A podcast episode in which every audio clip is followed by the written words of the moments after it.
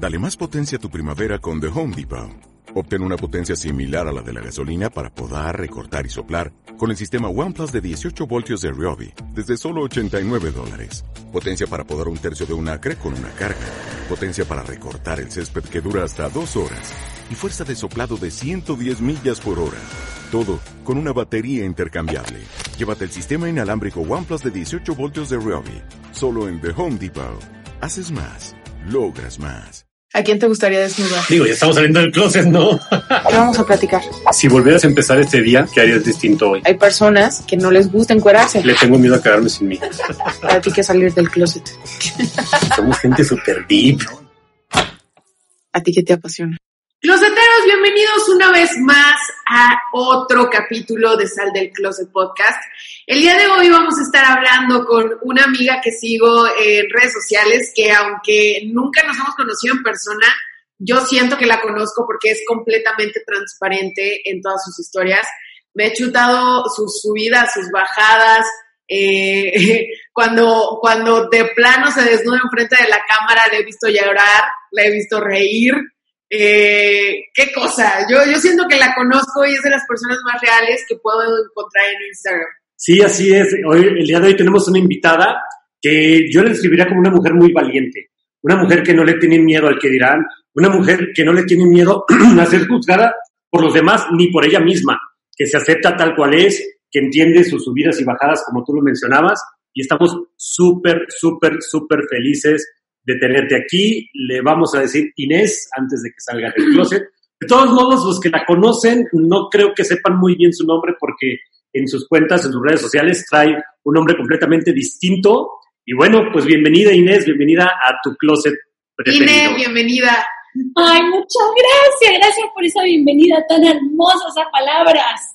Muchas gracias, un placer para mí estar aquí, me honran con su invitación, obviamente Bren, te sigo también hace mucho tiempo, he visto cómo has crecido, he visto tu trabajo, he visto cómo te has transformado y, y has llevado tu mensaje a lugares que, bueno, yo considero hermosos, así que muchas, muchas gracias a ustedes.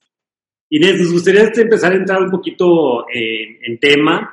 Eh, ahorita platicábamos que es una persona que no tiene miedo a ser juzgada ni siquiera por ti misma, que a veces es el juez más fuerte cuando uno mismo se juzga.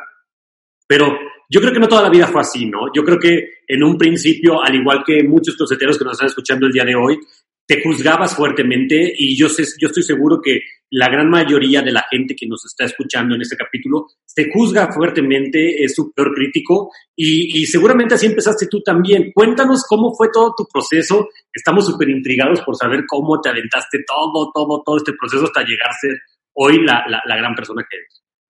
Ay, muchas gracias. Pues eh, efectivamente es un proceso y como todo en la vida, antes que nada me gusta pensarlo como algo que nunca termina. Eh, dejar de juzgarnos así de un día para el otro tampoco es algo que mágicamente sucede, ¿no? O sea, es un proceso, es un camino y es una decisión de todos los días, porque es muy fácil volver a caer en hice esto mal, podría haberlo hecho mejor, o en actitudes súper perfeccionistas o súper juiciosas con nosotros y con los demás. Para mí, a nivel historia personal, el juicio fue una de las partes más difíciles de, de trascender y de superar, como que no me permitía ningún error, no me permitía eh, ningún fracaso, no me permitía nada, siempre era como un látigo muy, muy extremo conmigo misma. Y, más cuando empiezas a tener la mirada de la gente mmm, puesta sobre ti, que está viendo, ¿no? Que es lo que haces y a ver si está bien, si está mal, y, y todo el mundo tiene una opinión sobre todo. Entonces, sí ha sido un camino, ha sido un proceso, pero en el mismo momento en el que yo me empiezo como a mirar diferente, a dejar de juzgarme, a perdonarme más, a tratarme con más respeto y más amor, la gente también lo hace. De verdad, de verdad, o sea, en el momento en el que uno lo expresa de esa manera, el afuera también se adapta. Ine, yo he visto mm, cambios en, en, tu cuenta que a final de cuentas yo, lo, yo sé que cuando cambias tu cuenta es porque tú cambiaste primero. Eh, hemos ido de, de, ir un poquito como, como a Ine como persona, conocerla, eh, caminar con ella en, pues en todo, en su día a día, y después optamos un poquito más como por el lado de body positive, y ahorita le diste una vuelta completamente a tus redes. Me gustaría saber qué ha pasado con Ine en estas subidas y bajadas, porque yo creo que así como yo, yo lo veo reflejado en tu feed, eh, por dentro ha sido una lucha constante de, de, esto ya no me checa, ya no me apasiona publicar acerca de esto y ahora quiero publicar acerca de esto.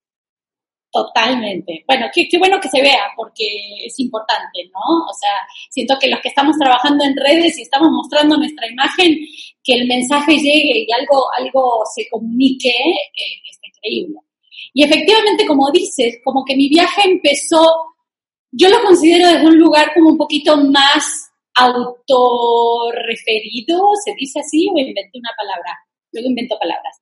Como, se vale, se vale porque no existe esa palabra que tengo que escribir, que me describe.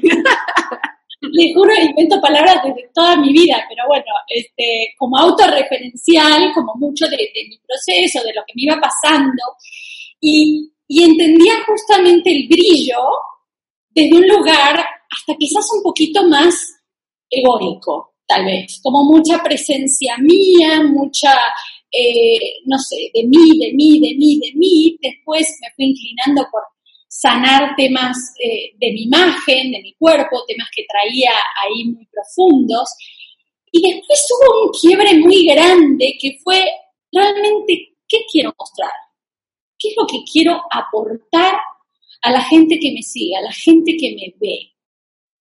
¿qué suma mi, imagen? ¿Qué suma, eh, no sé, o sea, como que me gusta sentir que hay como mayor simplicidad, mayor transparencia, mayor darle más importancia al mensaje que la imagen en sí. O sea, como que le di un giro completo, porque fue un giro interior, como dices, ¿no? Eh, empecé a buscar, de hecho, una vida más sencilla, una vida más simple, desde los colores, que fue súper abrupto, ¿no? muy, intenso, pero... Y es que refleja ser una persona tan perfeccionista anteriormente. O sea, yo veía tu feed y yo decía, es que esta mujer no se sale de esta línea por nada. Y me encantaba. Pero encontraste una manera de simplificar las cosas y de conservar tu esencia. ¿Qué pasó en ese cambio? Qué bonito. Bueno, para empezar, un quiebre enorme en mi vida, mi vida personal. O sea, me divorcié, me mudé, salí de la Ciudad de México, ahora estoy en San José del Cabo. Es un quiebre así total y, absoluto. Tuve eh, un despertar o una conexión mucho más fuerte a nivel espiritual, mil veces más profundo y le empecé a dar como importancia, vida, valor a otras cosas, a lo simple, a lo sencillo, a lo, no sé, al mensaje, como digo siempre. Y incluso como que dejé de ver, dejé de seguir cuentas que realmente sentí que estaban como demasiado centradas en cosas que en este momento yo ya no me quiero centrar más. Eh, y nada, o sea, es eso, es como brindarme desde el lugar en el que estoy ahorita, que es esta INE más simple, más sencilla, despojada, siento, como libre, libre, libre de cosas, eh, y compartir mis vivencias, compartir lo que me pasa, compartir lo que siento, mensajes que siento que pueden, pueden llegar a, a necesitar muchas personas. Y a mí me encantaría rascar, porque yo, yo creo que muchas personas han pasado por un divorcio y creo que tú, digo yo, porque, porque lo viví contigo y creo que, que lo supiste manejar de una manera bastante, em, híjole, bastante transparente. Yo creo que y equilibrada es, es, eh, es bien complicado porque quieras o no, digo, no me imagino ya cuando tienes hijos, pero es bien complicado decirle a tu mejor amigo, pues yo ya crecí contigo y tu camino y yo necesito seguir el mío. Y creo que el, el hacer ese closure es algo que mucha gente no, se permite, hacer. no sabe hacer y, y piensa que el divorcio se tiene que quedar en peleas, en patadas, en rasguños, en, en eh, me equivoqué, ¿sabes? Cuando en realidad no te equivocaste de nada.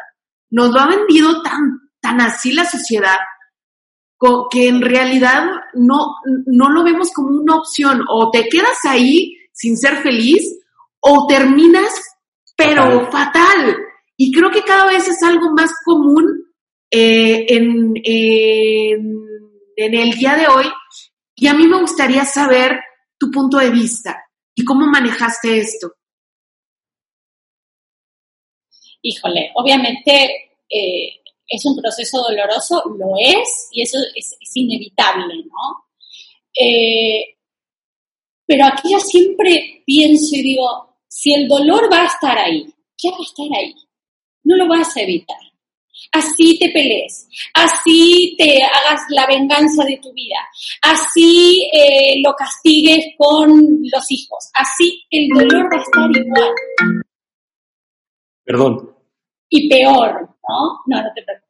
Y peor, o sea, como que le vas a echar más y más dolor a una situación que de por sí es dolorosa. Soltar una relación, terminar, eh, dejar atrás tantos sueños, tantas páginas escritas, historia construida, no es fácil. Entonces, ¿para qué agregarle condimentos que te la van a hacer más difícil a ti? Porque juramos que se la hacemos tal vez más difícil al otro, pero en realidad el otro está haciendo su experiencia, tú eres dueño de la tuya y de cómo la manejas y de cómo la vives. Yo el día que me divorcié le llevé un regalo. No, creo, que, creo que no lo podía creer. Habrá dicho, está loca, menos mi divorcio. Pero le llevé un regalo, regalo literal, eh, con unos cuarzos y unas cosas así muy brujeriles como soy, pero lo que le quería decir era gracias. Y le escribí una carta diciéndole gracias, gracias por esto, por esto, por esto. Y quiero que sepas que nunca en mi vida, así esté con otra pareja el día de mañana, voy a encontrar esto y esto y esto que tenía contigo. Y le doy valor a eso que en su momento nos unió, nos conectó, así hoy por hoy ya no exista. Y para mí la mejor manera de entender eh, o de procesar una, relación, una separación, es verlo desde el lugar de la responsabilidad absoluta y radical, siempre. Siempre. Así la otra persona haya hecho, decidido, eh, haya hecho lo que haya hecho, yo creo que la manera más, es decir, yo soy responsable de esta experiencia, yo la elegí, yo la creé, yo soy co-creadora, yo la necesité, yo la pedí. Wow. Y desde ese momento ya deja de ser algo que dices, ah, no, el otro, que es el culpable, que me hizo esto, que me hizo lo otro, que me equivoqué, cómo pude. Para mí no existe el error en ese sentido. Es como, elegiste esa pareja, ¿dónde estuvo el error? Fue perfecto. Que dure un tiempo y se termine también es perfecto. ¿Cuál es el error? No, es, que, es que, que, que, tú comentabas, ¿no? Tienes que ir aprendiendo diferentes cosas y tú lo dijiste bien claro, ahorita que estabas empezando a, a platicar, ¿no? Cambié mi estilo en mis redes sociales, pero también empecé a limpiarme de toda esa gente que ya no vibraba con lo que yo estaba vibrando, ya no era lo que yo quería vivir. Y muchas veces te quedas con tu pareja esperando que tu pareja evolucione junto contigo, pero a lo mejor tus caminos ya son diferentes, a lo mejor uno quiere ir para un lado y otro para el otro, y el pensar de esta manera te mantiene atado y limita tu crecimiento. Y no por eso la persona que tienes al lado o deja de ser una buena persona o se convierte en una mala persona porque no trae la misma ideología que tú. ¿Cuántas veces lo hacemos con familiares que dices, es que es mi hermano y a mi hermano lo tengo que cuidar y proteger y sacrifico parte de mi vida para entregársela a mi hermano y porque quiero forzar a fuerza esa relación porque ya tengo en la mente que así tiene que ser? Y vámonos a cosas todavía más enfermizas. Amistades, amigos que tienen una filosofía de vida completamente distinta, que no va con la tuya, pero es que es mi amigo de toda la vida, es que no importa que te meten mil chismes, problemas, este, situaciones conflictivas, no te importa, porque es que es mi amigo de toda la vida, ¿cómo le va a dejar de hablar? Y, y, y creas esa codependencia que a final de cuentas está fundamentada en el miedo y ya no en el amor. Ya no es una, una relación, porque las relaciones tienen que estar con un fundamento bien fuerte que es el amor. Yo estoy contigo porque te amo como amigo, te amo como mi pareja, te amo como mi madre, te amo como mi hermano, te amo por amor, no por miedo. Y ya se convierte en, híjole, no me voy a divorciar porque tengo miedo, ¿qué tal que no vuelvo a encontrar una persona igual de especial que él? Entonces, me quedo en este punto en el que estoy, pero es bien difícil, o sea, lo vemos desde, tu, desde, desde como tú lo dices y se escucha bien fácil, pero estoy seguro que muchos de los closeteros que están escuchando este tema dicen, híjole, yo algún día quiero tener la fuerza y el valor de ella. No está tan fácil y tiene que haber un proceso atrás para lograr entender eso y que es precisamente, y vamos empezando a sacar del, del closet, que es a lo que tú te dedicas, a empezar a ayudar a la gente a que cree y que camine sobre ese mismo proceso. Cuéntanos cómo fue tu camino para que ahorita digas, sí, o sea, yo le voy a llevar un regalo a mi esposo porque, a mi ex esposo porque me regaló todo este tiempo, me, me hizo aprender todos estos temas y sin él no hubiera creado esta realidad, porque todo fue perfecto porque tú decidiste aprender de él y él era la persona perfecta en ese momento para que tú aprendieras lo que tú habías decidido aprender. Pero se escucha bien bonito. ¿Cómo fue que entendiste todo este rollo? Porque ahorita, pues, eres la loca que le da regalo a su ex esposo. Sí, no, fue tremendo, fue tremendo. O sea, no, no edulcoremos ni endulcemos tampoco la realidad. Para mí fue tremendo. De periodos de, de, de muchísima soledad, encierro, de cansancio, de no quiero saber nada con el mundo. Me mudé un millón de veces, no sabía cómo iba a salir adelante económicamente. O sea, tenía miedo por donde lo veas por donde lo veas. O sea, esto no es como que, ay, qué bonito, y salto, y pego el salto al vacío, y todo de repente. No, o sea, hay, hay que arremangarse y, hay que salir al encuentro con nuestras sombras, porque también esos quiebres abren y sacan, ¿no? Fantasmas y, te encuentras con tus miedos y te encuentras con, con todas tus limitaciones y se saca, ay, yo pensé que esto era distinto y lo tenía resuelto y ahora cómo, cómo lo hago sola, cómo, no sé, o sea, de verdad es meterte en la sombra y en la oscuridad. Pero yo creo que la libertad siempre tiene un precio, que vivir la vida que deseamos, que queremos, que soñamos, tiene un precio. Y definitivamente como camino personal, yo, yo creo en ese momento de, de salto de confianza también en la vida, de tener una confianza absoluta de que las cosas se van a ir abriendo y se van a ir abriendo, se van a ir abriendo pasito a pasito y en eso también es importantísimo estar en el presente en este tipo de situaciones tan fuertes, ¿no? Porque los escenarios catastróficos que vienen a nuestra mente y no terminamos más. Eh, o en el pasado con la nostalgia, con no sé qué. O sea, estar en el presente es también una herramienta fundamental, pero si es un salto al vacío, con confianza en la vida, de que así salte, la red va a aparecer, siempre aparece, porque yo creo que la vida recompensa al, valiente, siempre, siempre. O sea, no, no hay forma de que no sea así. Y no sabes la cantidad de veces que, que me han escrito mujeres de no me animo, no me atrevo, es que dependo de él económicamente, es que no sé qué, es que no sé cuánto. Y digo, siempre van a haber un millón de razones que te tiren atrás.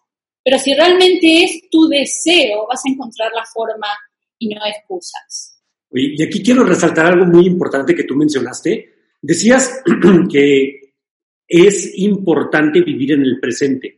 Y vivir en el presente es entender por qué estás en este presente, por qué llegaste ahí. Porque ahorita yo te escucho y suena súper seductor el divorciarte. O sea, hay gente que, que tiene las cosas tan claras que dices, ya me quiero divorciar igual que ella para darle un regalo. O sea, su madre. Sí, ahorita nos divorciamos, ahorita le, la propulsora del divorcio no, tampoco, tampoco.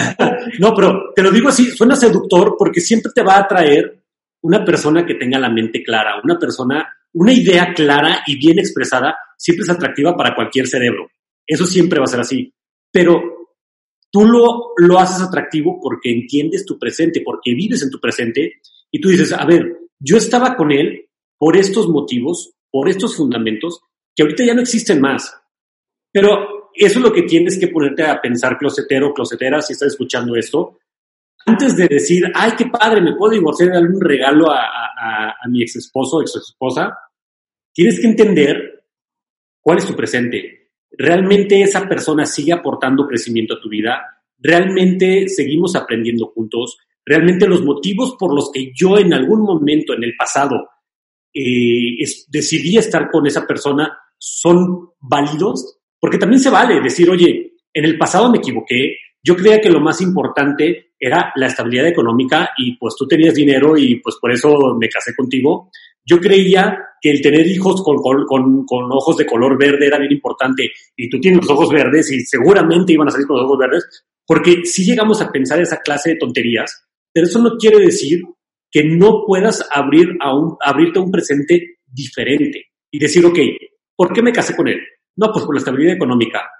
También tengo dos manos, dos pies, también puedo trabajar, también tengo mi cabecita, este, y estabilidad económica, ahorita en este, en este punto de, de, de la historia, yo creo que hay mucha gente que te la puede ofrecer. Pero ¿qué más? O sea, ¿qué más? ¿Qué es lo que es realmente importante para ti? Y no solamente dejarnos ir por lo seductor que puede sonar el matrimonio, por lo seductor que puede sonar un noviazgo, por lo seductor que puede sonar también hasta un divorcio. Tenemos que sí, vivir lo que tú dijiste. El presente, el aquí y el ahora es lo más importante, pero con los ojos bien abiertos de por qué estamos ahí. Y yo creo que con esta plática que nos estás dando, podemos abrir nosotros nuestra mente a decir, ok, ella tiene bien claro cuál es su entorno y tan, también tienes claro tu entorno que dijiste, vamos a cambiarlo.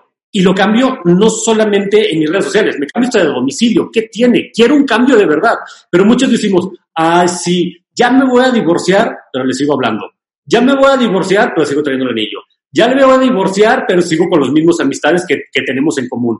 Eso no es divorciarte, eso no es estar convencido. Entonces, ese punto de decir, hay que vivir el presente, es con todo, con todas las variables que conlleva el presente. Y la verdad está increíble eso que, no, que, nos estás comentando. Y, y, me, y, me, gustaría que nos platicaras cómo te sentiste, digo, ya nos dijiste, o sea, no, no, no hay que endulzarlo, fue bastante pesado y bastante difícil, pero de esa decisión que tomaste para adelante, ¿cómo te has sentido?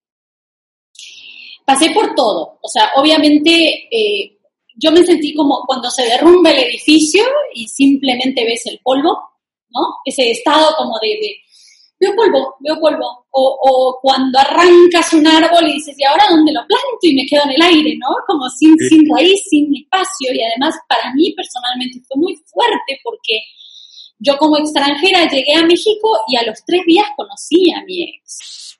O sea, yo hice mi vida en México con mi ex. No conocía otra vida. Entonces fueron siete años con él, con sus amigos, con sus ambientes, con su familia, con toda su vida.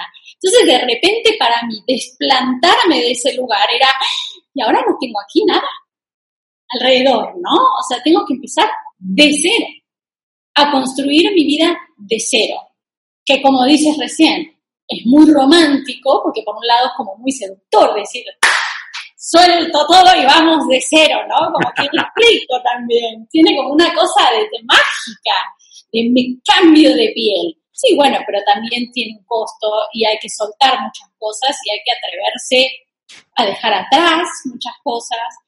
Pero siempre creo que cuando estamos agarrando algo con las manos, nos estamos dando, no nos estamos dando la posibilidad de tomar otra cosa, ¿no? Cuando estamos todavía ahí, que no me separo, que sí me separo, que sí me divorcio, pero sigo hablando, pero no sé cómo que seguimos ahí en una especie de rueda y de ciclo que no te estás dando permiso para vivir nada nuevo. Y para mí fue un, ciclo, fueron muchos aprendizajes, muchos aprendizajes personales, eh, entender desde dónde hago mis vínculos, esto que decías recién, como ¿para qué quiero una pareja? Porque la necesito. Yo creo que la, la, clave ahí también, para todos los que nos están viendo, escuchando, y se quieren hacer preguntas con respecto a sus relaciones, es, ¿necesito a mi pareja para algo? ¿La necesito porque si no, no me podría sostener económicamente? ¿La necesito porque es mi sostén emocional? ¿La necesito? Y ya cuando entra la palabra necesidad, para mí es donde se confunden las cosas y es como si buscáramos más un mamá, papá, que, que, una pareja o una persona con quien, con quien compartir. eh, definitivamente fue camino de soltar, un camino de aprender y aprender mucho a través suyo, a través de mi ex, de todos esos patrones, todas esas cosas que no me gustaban de él, que yo decía, híjole, esto, esto y esto y esto, a aspirarlos, aspirarlos, menos argentino, aspirarlos, este, y decir, son míos, son míos. Y hasta que yo no los transforme, hasta que yo no lo transmute, esta va a ser la vibración que voy a traer. es increíble que hables, que hables de transmutar la vibración. Y yo creo que eh, eso puede servir mucho para los closeteros. Eh, vamos nuevamente a sacarte un poquito más, más de, del closet. Tú te dedicas a, compartir esta clase de, información, de contenido a través de tus redes y también, bueno, pues persona a persona también puedes ayudar a mucha gente. Pero cuéntanos cómo es eso de, de cambiar o de transfundir o de, o, no recuerdo bien qué palabra dijiste ahorita, de, transmutar, transmutar una idea, un pensamiento, un sentimiento. ¿Cómo lo logras? Para empezar, yo creo que soltando lo que no te sirve. Hay que hacer una introspección ahí muy grande de mirada hacia adentro y ver cuáles son este tipo de, pensamientos, de creencias, de ideas que no me sirven, no me llevan a la vida que, yo quiero, no me llevan a las relaciones que yo quiero. Y esas son las que hay que ir como despojándose y soltando, ¿no? Y arrancándolas, porque dices, y algunas que ni siquiera son tuyas, que las vienes arrastrando porque mamá te dijo, porque papá te dijo, porque la sociedad te dijo, y las vamos como cargando y nos vamos parchando de todas estas ideas y armándonos una piel con todas estas ideas. Entonces, verlas y decir, esto es mío, yo quiero esto, me suma, no, track, ¿no? O sea, me lo arranco y de verdad puedo pensar otra cosa y puedo creer otra cosa, porque los pensamientos se eligen, se deciden. Entonces, hacerse una limpieza, yo creo que es súper, súper importante para entrar en conciencia, que claro que no es fácil, porque tenemos un inconsciente enorme, enorme, mucho más grande que nuestro consciente.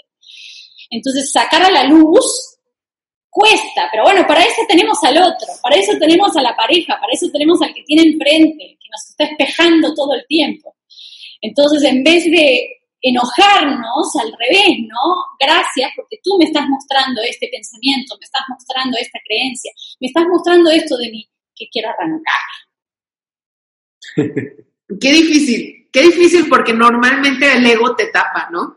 El ego de, de, pues es que a mí me lo enseñaron, es que así soy, es que tú estás mal, es que no, no, no soy yo, en realidad eres tú. ¿Cómo ¿Cómo recomiendas tú enfrentar a tu ego? Observándolo primero, reconociéndolo, escuchándolo, viendo que ahí está, ahí está, y siempre va a estar, ¿no? O sea, es, una partecita nuestra que está. Pero también, también entendiendo que es una partecita chiquitita, o sea, somos, somos mil veces más espirituales, somos mil veces más otras cosas que nuestro ego. Pero bueno, para mí el otro en ese sentido es el gran maestro, es el que viene a, mostrarte, a traerte esos escenarios y esas situaciones para que tú te confrontes con tu ego, te confrontes con tus miserias, con tus sombras justamente.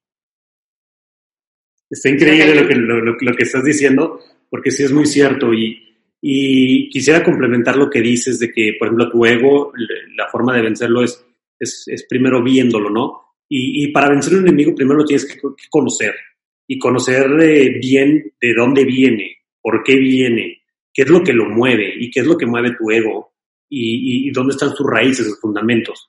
Y, perdón. Perdón, antes, antes de que cierres la idea, una, no sé, un punto que a mí me interesa mucho, pues yo siento que siempre que como que luchamos contra algo, le damos más poder. Sí. Pero sería como, y si le damos poder más a la otra parte nuestra, o sea, si, si le damos más luz, más poder a nuestra parte espiritual, quizás sería la mejor forma de ir aplacando el ego, sin tener que luchar contra él. Simplemente es como, lo mata la indiferencia, ¿no? Como que estamos poniendo la atención en otro lado. Entonces, como, bueno, ya, ya estás ahí, quédate ahí, pero mira esto, mucho más fuerte, mucho más poderoso. Sí, donde centras tu atención es donde, donde, se, concentra toda la energía y tiendes a, a, regar esa planta más, a que, a que crezca muchísimo más. Y, y, eso está muy padre, o sea, está muy padre que, que tengas eso claro dentro de ti, pero también es, se necesita y, la bienvenida fue, fue bastante fuerte porque dije, para mí estamos hablando con una mujer valiente y yo creo que se necesita mucho valor para decir, ahí está el ego y lo voy a ignorar, no le voy a dar poder, porque como bien dices, a veces lo queremos este, combatir o a veces lo queremos arrancar de raíz o a veces lo queremos inclusive hasta alimentar sin darnos cuenta. Se necesita mucho valor para detenerte, observar y ver tu realidad, ¿no? Y decir, bueno, yo soy esta persona y tengo estos detalles, tengo estas situaciones, este, tengo estas creencias y ya está, no pasa nada más y, y, lo voy a aceptar, pero veo el lado positivo, veo el lado este, en donde yo puedo potencializar mis cualidades y también se necesita mucho valor para decir, voy a ir para allá. ¿Por qué? Porque lo más fácil es decir, híjole, es que está súper difícil. Yo salí de Argentina, me vine a México, este, buscando una ilusión, la encontré, pero la perdí. Y ahorita no tengo el sostén que tenía con él y no tengo el apoyo que tenía de él. Y, ahí está el pretexto perfecto para irte para abajo. Lo tienes, pero marcadito y súper justificado. Se necesita mucho valor para decir, me quito esa parte, no me gusta y voy a empezar a cultivar lo que sí me gusta. Y eso es, eso es parte de la valentía de la cual yo hablaba cuando hicimos la, la, la bienvenida, de decir, tenemos una mujer valiente y yo creo que lejos de tener una, una mujer valiente, tenemos también un ejemplo a seguir, un ejemplo en donde, yo, en donde tienes que decir, wow, si ella dejó su país, se construyó, porque a final de cuentas el construir la relación fue como, como hacer cimientos de tu vida en México, y cuando vio que no le estaba gustando el, el, el, lo, lo, o que la casa que ya había construido le quedó chica y a lo mejor tocaba buscar una casa diferente, pues la dejó ahí de lado y le siguió para adelante. Eso tenemos que aprender todos a empezar a hacerlo. Nos cuesta muchísimo dejar ir. Claro. Es impresionantemente difícil dejar ir. O sea, tanto formas de ver la vida, personas, eh, precisamente egos, medallas que tú solito te cuelgas, eh, aprendizajes, nos cuesta muchísimo dejar ir, desaprender, eh, porque siempre nos, nos recalcan, ¿no? Así como, aquí es, así va, pero nadie nos, nos, nadie nos enseña cómo no es, cómo dejar ir. Totalmente. Y para todos los que nos estén oyendo, ¿no? Cualquier dolor que tengan en su vida, aprovechenlo, que los realmente los transforme, si no, no tiene sentido. Sufrimos, eh, o más bien, pasamos por estas circunstancias justamente para cambiar, no para otra cosa. Entonces, aprovechen cada dolor, separación, duelo, para transformarse. Justo eso que comentas, Inés, está bastante padre, porque de nada sirven las experiencias si no le sacas el juguito, si no le agarras el sabor. Inclusive también al dolor hay que agarrarle cierto saborcito, siento, no, a lo mejor no un gusto al dolor, pero sí cierto aprendizaje. De nada sirve vivir experiencias si no haces eh, el feedback o la retroalimentación de cada cosa que estás viviendo. Y, y si no aprendes de esa, de esa situación, seguramente vas a cometer los mismos errores y seguramente esa situación va a volver a aparecer en tu vida. A mí me encantó lo que dijiste de utilizar el dolor como potenciador. Ahorita que recapitulo, yo creo que las cosas que más me dolieron fueron las que más me transformaron y también las que más agradezco ahorita. O sea, todas esas caídas, todos esos fregadazos, todas esas, eh, el, quedarte en una encrucijada, el no saber a dónde ir, eh, creo que son precisamente lo que te forma como persona. Y por ahí alguna vez escuché, agradecele a, a a los errores, agradecerle a, la, a, las caídas, porque precisamente a partir de ahí va a haber un nuevo tú.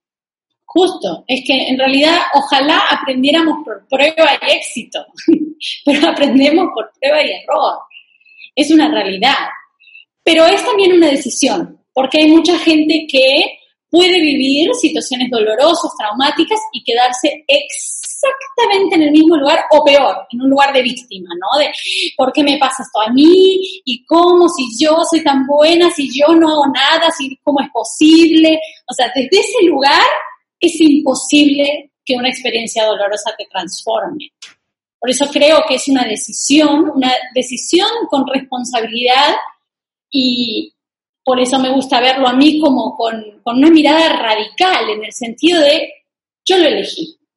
Fuerte pensarlo de esa manera. O sea, no, no digo que todas las experiencias que lleguen a nuestras vidas las hayamos elegido, o tal vez podríamos de- decir que sí desde una mirada más espiritual, pero a mí me gusta pensarlo así, me empodera pensarlo así.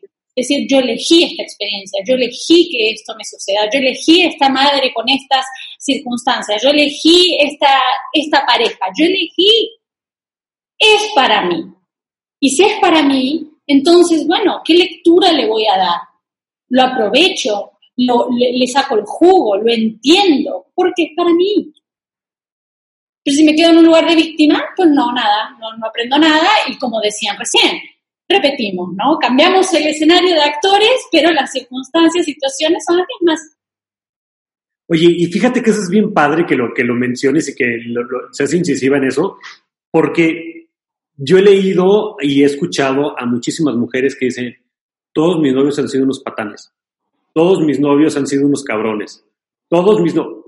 A ver, mi amor, es muy difícil que todos los hombres sean iguales. Yo, yo he batallado mucho, muchísimo, para encontrar otra persona que sea igual a Bren, otra persona que sea igual a mí, otra persona que sea igual a ti.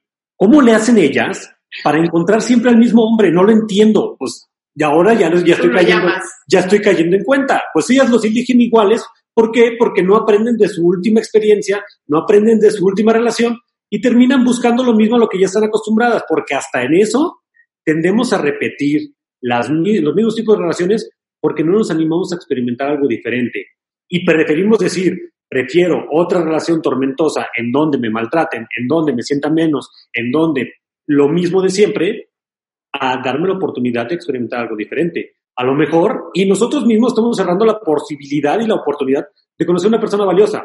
¿Por qué? Porque no aprendí de la pasada. Y a lo mejor también puede pasar que dices, no estoy listo para recibir una persona valiosa. ¿Por qué? Porque tomé la decisión de hacerme la víctima de que no, es que el otro fue un cabrón, este fue de los peores hombres que he conocido, patanazo, me trataba súper mal, etcétera, etcétera, etcétera, etcétera. Y tú misma te estás cerrando la puerta a decir, voy a conocer una persona valiosa. Y mejor sigo durante el mismo juego y me sigo quejando porque es la forma más cómoda de seguir culpando al otro y no hacerme responsable de mis decisiones.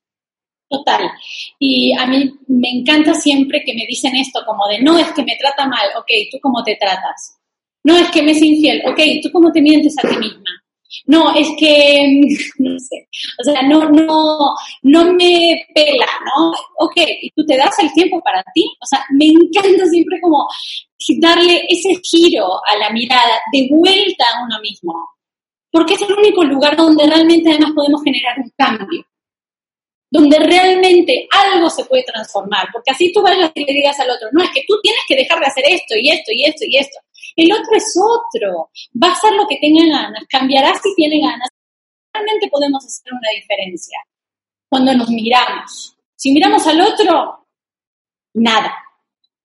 Pensando en, en la misma ley de causa y efecto que hay en el mundo, el otro es el efecto. No pierdas tiempo, no pierdas tiempo queriendo cambiar el efecto, tú eres la causa. Entonces, tu, tu entorno es el reflejo de tu interior. 100%. Para mí es una proyección de tu inconsciente. Es algo que tú estás proyectando ahí afuera, pero que tiene 100% que ver contigo. Contigo, porque si no, no se repetirían, como acabas de decir, estos, estos patrones tan claros. Tengo una amiga que, no, a mí, este, yo siempre en mis relaciones soy la que doy y doy y doy y doy y nunca me, nunca me dan nada. ¿Por qué te pasa eso a ti y a la otra le pasa que sí, otra amiga, tal cual? No, a mí solamente se me acercan casados, casados, casados. La gran pregunta es, ¿quién es la que no está disponible para una relación? ¿Quién es la que realmente no se quiere abrir a un espacio de intimidad y de conexión? Tú. Por eso traes esos actores a tu vida. Sencillo. Wow. Qué fuerte. Qué fuerte, Sencillo y y, no tanto, ¿no? qué fuerte y qué difícil escucharlo porque, digo, hubo un silencio incómodo en donde tanto Bren, yo me imagino... Es que lo, es que lo masticas y dices, es que sí es cierto. Sí es cierto. Pero es bien difícil tomar responsabilidad en tu vida. Aunque sabes que es tu vida, es bien fácil echarle la culpa a los demás. Sí, es súper fácil. Es fácil, es rico, eh, nadar de muertito es rico. Sí, Sí. y muchas veces hasta en el mismo trabajo, ¿no? Es que mi jefe es el peor jefe del mundo, ya no lo soporto, ya no lo tolero, toma malas decisiones, me hace daño, me ofende, me... ¿y qué haces ahí? ¿Qué ¿Qué haces ahí? Esto, Sí. Estás ahí simplemente porque esas conversaciones las tienes internamente contigo. O sea, ese jefe es tu jefe interior o esa persona de autoridad adentro tuyo que te está simplemente trayendo un discurso que ya tienes en ti. Sí, Si no, no aparece. y lo estás proyectando afu- afuera, claro. Hace muchísimo sentido. En algún punto en la conversación, Ine, dijiste que tú eliges tus pensamientos y es, es bien difícil elegirlos. O sea, como que es, como dijo Rudy, se dice bien bonito porque en realidad los pensamientos vienen. Es bien difícil educarlos. Y estamos bien acostumbrados a que nuestra mente nos ponga el pie y que nuestra mente misma nos controle, no nosotros controlemos nuestros pensamientos. ¿De qué manera tú podrías recomendarnos que podamos hacer un cambio en algo tan importante que son los pensamientos, que es el inicio de todo? Sí, es, es la base de los sentimientos, ¿no? Si no hay pensamiento, no hay sentimiento. Sí. Un sentimiento es un conjunto de pensamientos. Es correcto. Y el tema es que los pensamientos vienen de nuestras creencias. Entonces, lo que hay que revisar realmente son nuestras creencias. Porque basándonos en lo que creemos es que se despiertan los pensamientos. Y esos pensamientos después nos, van- nos despiertan una emoción, como decías recién, esa emoción nos lleva a una acción y esa acción a un resultado. Entonces, si yo miro los resultados en mi vida y digo, ah, caray, en esta área de mi vida eh, no me está yendo como me gustaría, aquí hay algo, alguna creencia, algún pensamiento que estoy alimentando, alimentando, alimentando, que me está llevando a cierta acción y a ese resultado. Entonces, empezar a generar, yo sé que no es fácil, porque como tenemos como 60 mil, 80 mil, un millón de pensamientos por día, es muy difícil poder decir, bueno, controlo todo y, ¿no? Tampoco. Algunos hasta mejor dejarlos fluir, pasar como si fueran pajaritos que vuelan y, Justo eso te no, quería decir. no, no engancharse. Tú, tú misma lo dijiste, ¿no? En el caso del ego, eh, a lo mejor puede pasar el ego, pero lo puedes dejar de lado y enfocarte en lo bueno. A lo mejor pueden pasar pensamientos que no son positivos y justo esos pensamientos eh, ne- negativos los podemos dejar pasar también y enfocarnos en los pensamientos positivos. Y como comentábamos eh, al principio de la entrevista, es precisamente el alimentar los pensamientos positivos que nos van a llevar a la meta que estamos buscando obtener. Totalmente. Y además nuestros pensamientos negativos ni siquiera sabemos si son reales. Son pensamientos. O sea, yo tenía el pensamiento, la idea, creencia de que era malísima para hacer ejercicio. Malísima. Y me que guié y me moví siempre pensando que yo era la mala con la etiqueta puesta y mi hermana era la buena, la que podía hacer ejercicio. Y terminé siendo yo la que hace mucho más ejercicio, la que lo disfruta más, terminé, o sea, nuestros pensamientos no tienen por qué ser reales. Y al final, muchas veces estamos negándonos la posibilidad de ser muchas más cosas por algo que pensamos. Lo que sí es real es nuestra emoción. Porque ese pensamiento me genera la emoción de que no soy buena. Le, le decía a Rudy, le digo, ¿Cómo? que ahorita en la comida le decía a Rudy, es que soy muy mala líder. Y le, le digo, pero me repito a mí misma que soy buena líder. Y me dice, ¿por Ay, qué? Mío. No, bueno, No. Porque a final de cuentas tú, tú misma te compras esa verdad.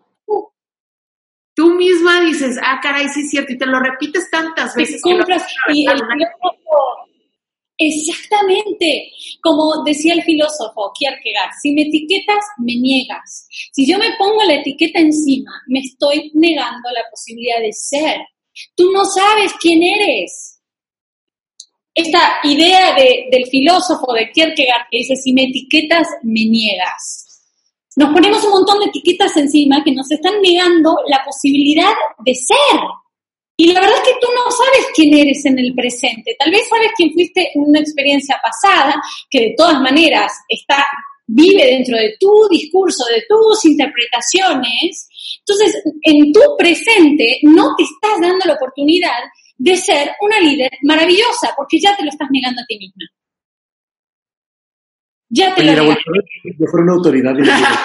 ¿Ya, ¿Ya ves? ves? ¿Ya ves? Como si yo estuviera también.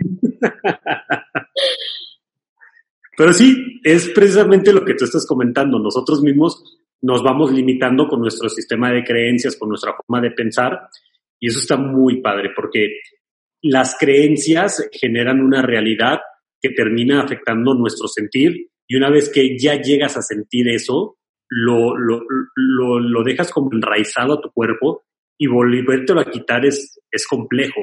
Entonces, a lo mejor una forma de quitarlo es precisamente como tú dices, vamos pensando lo contrario a decir soy una mala líder, voy a decirme a mí misma soy una buena líder, soy una buena líder, soy una buena líder, hasta que lo sientas, lo vivas y lo empieces a transpirar el ser una buena líder. Y cuestionar, como precisamente dijiste en un inicio, qué creo, qué pienso, qué, qué sé de mí, qué me han dicho, eh, y cada tanto volver a analizar, porque nos vamos llenando, tal cual como todo, de suciedad, de cochambre, de ideas que no son nuestras, y, y así como nos bañamos todos los días, también necesitamos hacer una limpieza de pensamientos.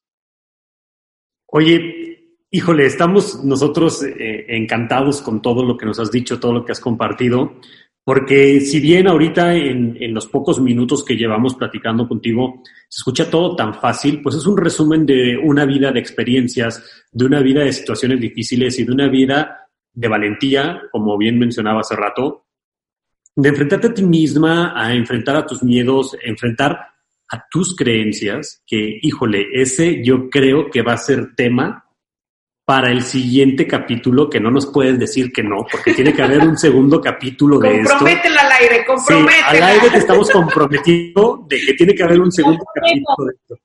Prometidísimo. Vale, ya estamos cerrados con eso. Y, y eso, las creencias. ¿Cuánta gente no enfrenta, ni siquiera se anima a cuestionar sus creencias, ya sean de familia, ya sean religiosas, ya sean hasta creencias económicas. ¿Cuánta gente no se anima a cuestionar nada de estos puntos? Y yo creo que ese va a ser tema del segundo capítulo, pero por lo pronto decirte que estamos impresionados con todo lo que nos has, lo que nos has compartido y de que sabemos de que has enfrentado muchas cosas de una forma muy valiente y nosotros a nuestros closeteros les dejamos una tarea que tienen que hacer durante toda una semana. Esa tarea se las vas a dejar tú y tiene que ser una tarea que cada día los convierta en una mejor persona. Una tarea que cada día los convierta en una mejor persona. Ok, una, una pregunta para cada mañana, eh, o más bien una reflexión o una idea. Que cada cosa que hagan se pregunten antes, ¿qué haría el amor? ¿Qué haría el amor? Antes de pelearse, antes de salir al mundo, antes de cuando te encuentres con alguien, cuando quieras eh, hacer un post, cuando quieras salir al encuentro de lo que sea, ¿qué haría el amor? Y cada acto y cada acción y cada decisión siempre van a ser desde el lugar correcto. ¿Qué haría el amor? ¿Qué haría el amor frente a esta situación, frente a este momento? Como pregunta para hacernos todos los días. Wow. Yo me lo llevo también de tarea, Brent también se lo lleva de tarea y vamos viendo los resultados, vamos viendo cómo nos sentimos y vamos viendo cómo vamos mejorando nuestro entorno si cada decisión que tomamos la tomamos fundamentada en el amor. Qué bonito, así, así, tal cual. No, no quiero agregar más, no quiero hablar más, quiero que este capítulo se quede así impecable, increíble como está quedando. Pero quiero que salgas completamente del closet, quién eres, cómo te encuentran en redes sociales, qué, qué tanto, qué tanto pueden encontrar en tus redes. Vamos, vamos sacándote completamente del closet. Antes que nada, bueno, para ir cerrando, yo también agradecerles muchísimo a los dos esta invitación, este espacio. Me sentí cómoda, feliz, relajada, como platicando con amigos y eso siempre se, se, disfruta y se valora. Ustedes que son creadores de contenido también tan, tan maravilloso. Muchas, muchas gracias. Eh, mi trabajo, bueno, yo soy Inés, Willis es mi apellido, yo soy health coach, soy coach ontológico, soy coach de psicología positiva, eh, soy astróloga, eh, soy, hago tarot evolutivo, bueno, sí, me amo. Ah, no se la tenían, ¿eh? Esa no se la sabía. no se la van a venir. Pero yo sí. Me encanta. Es que todo, todo lo que sea como trabajo y evolución personal, visto desde todos los ángulos que se puedan, me, me fascina. Eh, mi Instagram, mi página es arroba mereces brillar, porque obviamente creo que todos, todos ya somos luz, ya somos brillo y que simplemente es encontrar y ejercer el, el arte de despojarnos de todo eso que nos la opaca, porque la luz ya está ahí. Eh, ¿Qué más, chicos? En mi página encuentran preguntas, muchas preguntas, preguntas que me he hecho a mí misma, eh, situaciones, circunstancias de vida, reflexiones, todo aquello que, que yo considero y comparto que creo que nos puede llevar a todos a una vida más plena y más luminosa, justamente. Y yo agregaría una amiga, porque de verdad, o sea, yo creo que es de esas personas que así como la escuchas ahorita riendo, llorando, eh, carcajeándose, así la ves en sus redes y es bien bonito encontrarte con, con tanta transparencia en Instagram. Un poquito de realidad. Pues bueno, closeteros, yo Eres soy... una. Hermosa. Closeteros, yo seguro que se quedaron con ganas de más, de muchísimo más, y seguro va a haber un segundo capítulo, pero si tienen ganas de seguirle la pista, ya saben dónde encontrarla, ya saben quién es, ya salió del closet y la tendremos muy pronto de regreso con nosotros. Muchísimas, muchísimas gracias, Ine. Te Gracias, mandamos Ine. un fuerte abrazo. Lo mejor siempre. nos vemos en el próximo capítulo. ¿A quién te gustaría desnudar? Digo, ya estamos saliendo del closet, ¿no? ¿Qué vamos a platicar? Si volvieras a empezar este día, ¿qué harías distinto hoy? Hay personas que no les gusta encuerarse. Le tengo miedo a quedarme sin mí. Para ti que salir del closet. Somos gente súper deep. ¿A ti qué te apasiona?